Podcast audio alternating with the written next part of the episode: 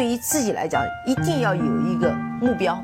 一个企业，它真的要对什么人负责任？嗯，要对社会负责任，嗯，对员工负责任，对股民负责任。这个三个责任，一个国家的发展，实体经济是永远是是顶梁柱。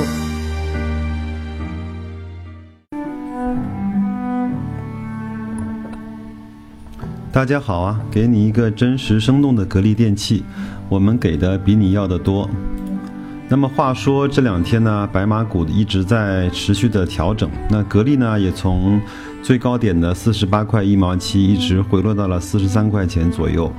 我看到在雪球的论坛里面，包括身边的朋友呢，已经已经有人开始在不淡定了啊，在问是不是白马股的行情过去了，是不是呃格力公司的前景又不行啦，天花板又碰到了，那我是不是要转身到了中小创呢？记得前面在给大家分享雪球老板方森文的书，呃，中间有一句话说，很多人呢拿不住股票，呃，赚不了那个企业很长时间的复利的钱，是因为他对这个企业没有足够的了解，从而呢也不能够建立足够的信心。那么今天这期节目呢，我们就通过两个小音频和一个新闻的解读，然后来去给大家。呃，再次的强化一下格力公司有多么的牛掰，呃，多么的厉害，呃，多么值得我们跟他一块儿去在这个长长的雪坡上一起滚大我们的雪球，一起能够去享受，呃，那个复利。那第一段音频呢，先请大家听，呃，郎咸平在有一有一期的财经郎眼中，呃，讲到了格力和小米两家公司的一些观点。那其中呢？嗯，郎教授也给出了格力非常正面的，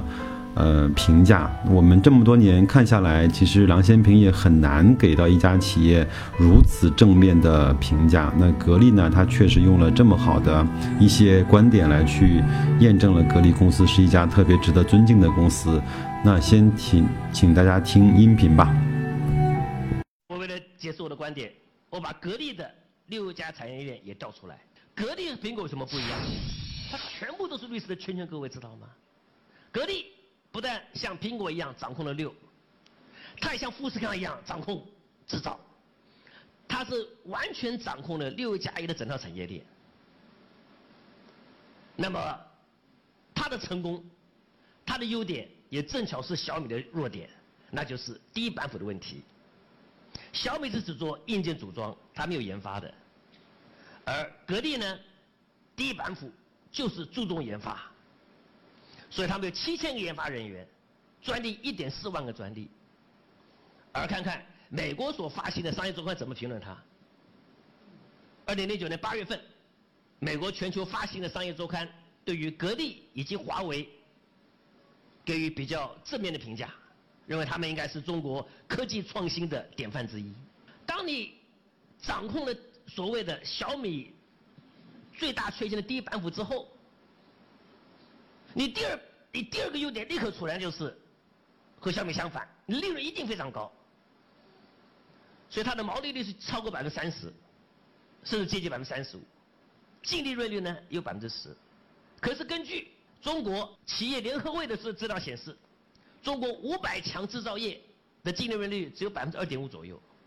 它是远远的高于行业的平均，然后呢，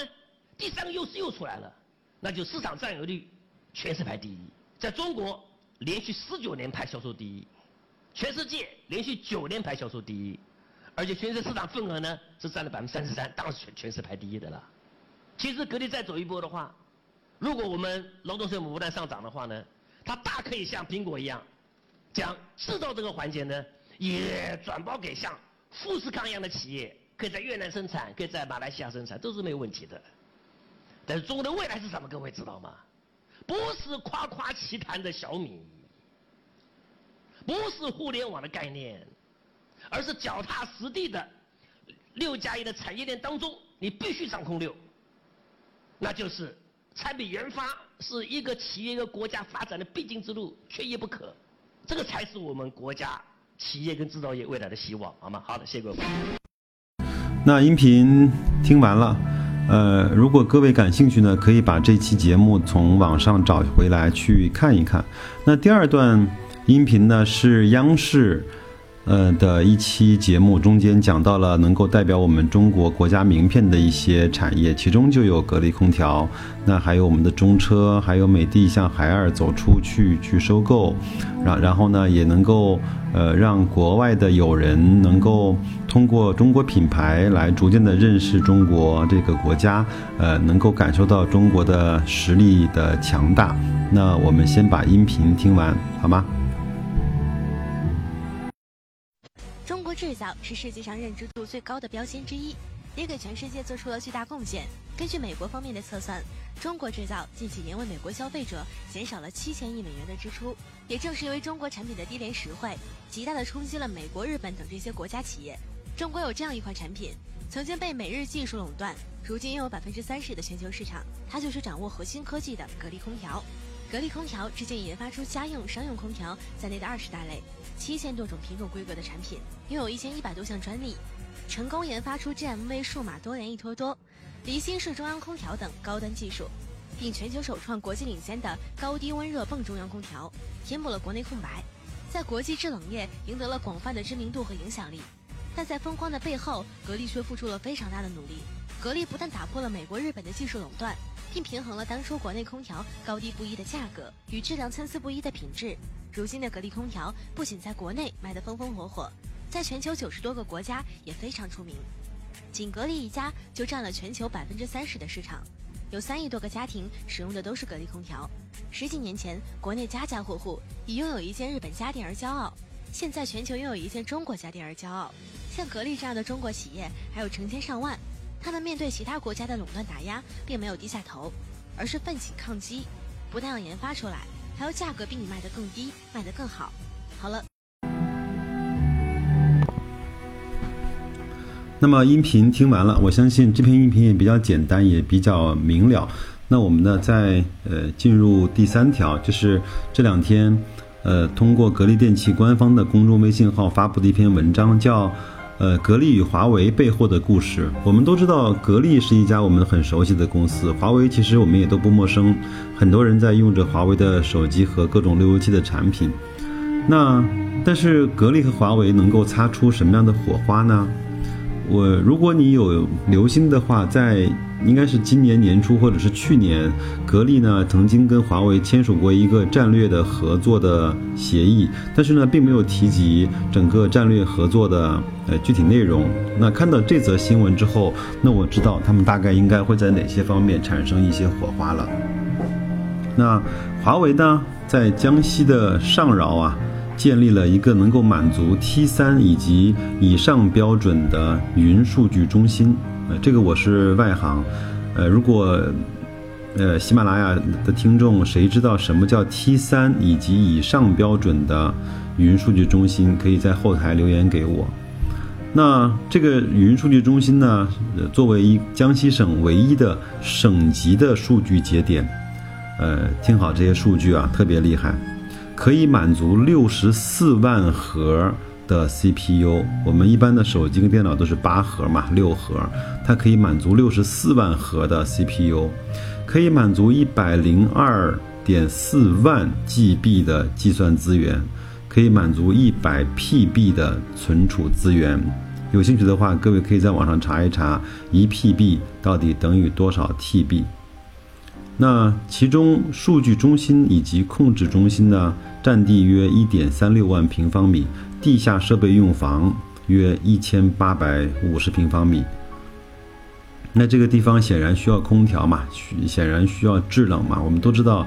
呃，在计算机运行的时候产生的最大的呃副产品就是热量，所以说，呃，我们要给它一个比较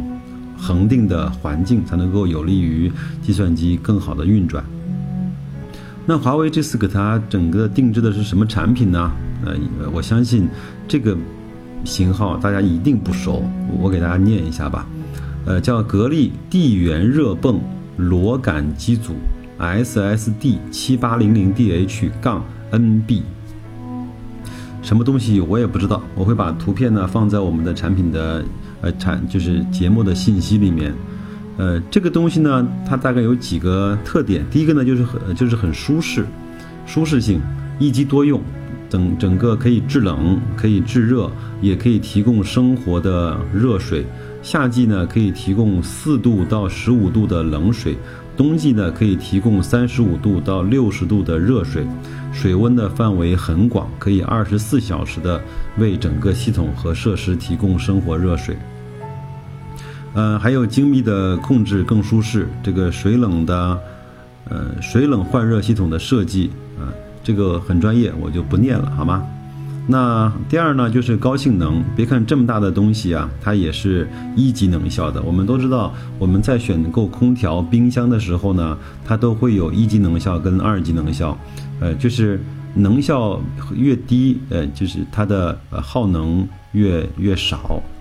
就说，如果你要买一个一级能效的空调，要比二级能效的空调要贵出三五百块钱的。那这么大一个设备，它全部都是国家要求的一级能效的标准。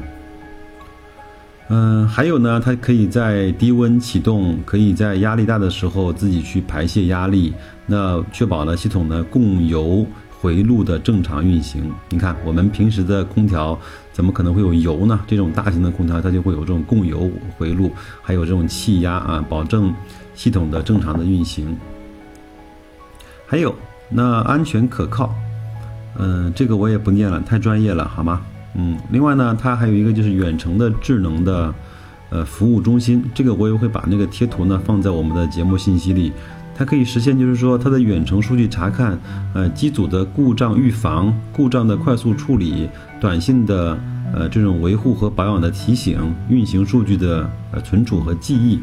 我们都知道。呃，格力呢也为人民大会堂专门定制了空调的系统，也为整个很多的这种大楼和机关定制了制冷和制热的系统。呃，那他呢把这些呢看作是企业客户，看作是大客户，他都可以在他的后台去监控这些空调的使用以及运行的状况。因为我们都知道，这些大型的机构和设备，呃，一定要非常非常稳定的运行，不像我们家用空调坏了可以来修一下，等两天再用。但是那些那些地方它不能够等，等了就是巨大的灾灾害跟损失。所以说，它可以监控到每一台这种定制跟大型机组的运行情况，这是一个非常厉害的地方。呃，另外呢，嗯。格力除了跟华为在上饶的这个项目的合作之外，还在国家的以下的城市和项目上有合作。我给大家稍微念一下：第一是呃联通的哈尔滨数据中心；第二，呃移动的国际信息港；还有光环新网云计算基地、日照交警支队数据机房、京东云华东数据中心。这个正好就是在宿迁，呃强东兄的老家。扬州市国家税务局、中国人寿电商产品园呃产业园、温州海事局、联通华南东莞数据中心、港珠澳大桥口岸智能化交通中心。最近，呃，港珠澳湾区非常的热啊，包括呃新闻联播也对港珠澳大桥有了几期的连载的介绍。那这个大桥的口岸的智能化交通中心里面用的就是格力的设备。呃，中国电信深圳信息枢纽大厦。那电信互联网国际出入口局、东莞移动数据中心、国家超级计算机中心、南宁市档案馆、呃恩施地税局省级数据灾备中心、国家广电总局六零二台、宝鸡广电中心、廊坊税务局，这些。地方呢，我正好听今天一个朋友的反馈是说，如果能够给这些数据中心、灾备中心，包括这种非常需要稳定的数据、苛刻要求的地方，能够提供产品，说明这家公司和这个企业，它的产品是全世界顶尖的，它的技术是拿得出手的。那所以说。呃，我们在平时关注了格力的家用空调、中央空调之余呢，这些地方它其实真正能够体现出一个公司它的硬实力，那跟它的软底蕴。呃，我们说一个国家的工业能力在什么地方能够体现出它最好的表现？我们会说它是它的军工。我们在我们的军用产品上一定是用了我们最好的技术、最最科技的。地方，那我们也知道，一家公司除了提供民用的家用空调之外，也为这些大型的机关提供了要求最苛刻、稳定性最高、科技含量最高的这种产品。所以说，嗯，像格力，呃，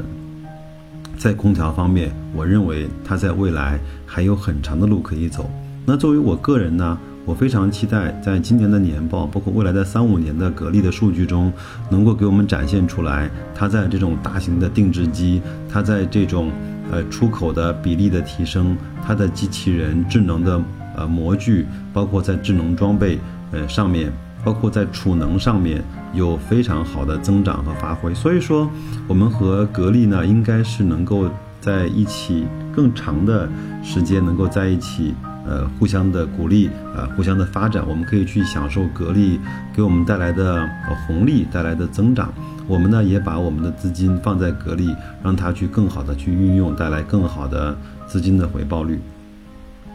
所以说，我们如果能够这么了解这家公司，我们还在意它整个呃股价的上蹿下跳吗？呃，当它涨得很高的时候，我们应该知道它是为什么上涨；当它有些波动的时候，我们也知道那个波动到底是情绪面引起的，还是基本面引起的，还是政策面